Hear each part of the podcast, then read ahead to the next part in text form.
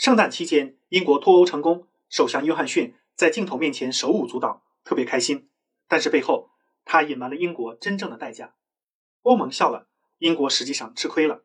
英国也就是比硬脱欧好上那么一点点。表面看起来，双方商品贸易零关税、零配额，但是英国去工业化比较厉害，食品、蔬菜、药品等严重依赖欧盟国家。